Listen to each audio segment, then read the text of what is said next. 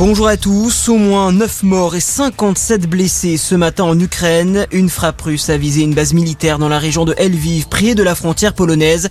Une région jusqu'ici épargnée par le conflit.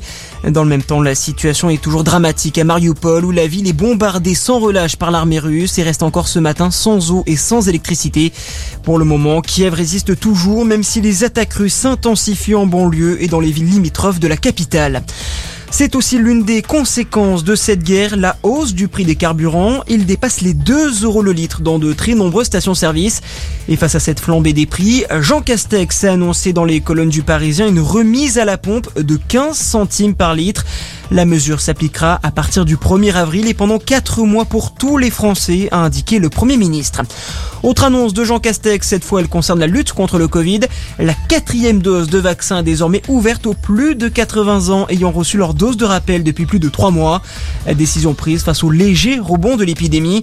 Jean Castex a également confirmé la levée des restrictions sanitaires pour demain avec la fin du port du masque dans la quasi-totalité des lieux ainsi que la fin du pass vaccinal.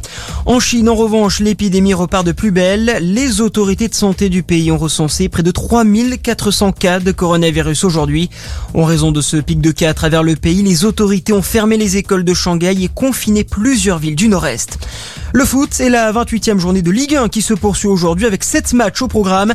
Ça commence à 13h avec le choc entre le PSG et Bordeaux et ça termine ce soir avec Brest-Marseille, coup d'envoi à 20h45.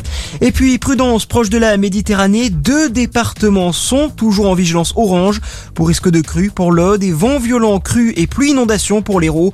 Des cumuls très importants sont attendus, alerte météo France atteignant 50 à 80 mm en pleine. Voilà pour l'actualité, très bonne journée à tous. À notre écoute.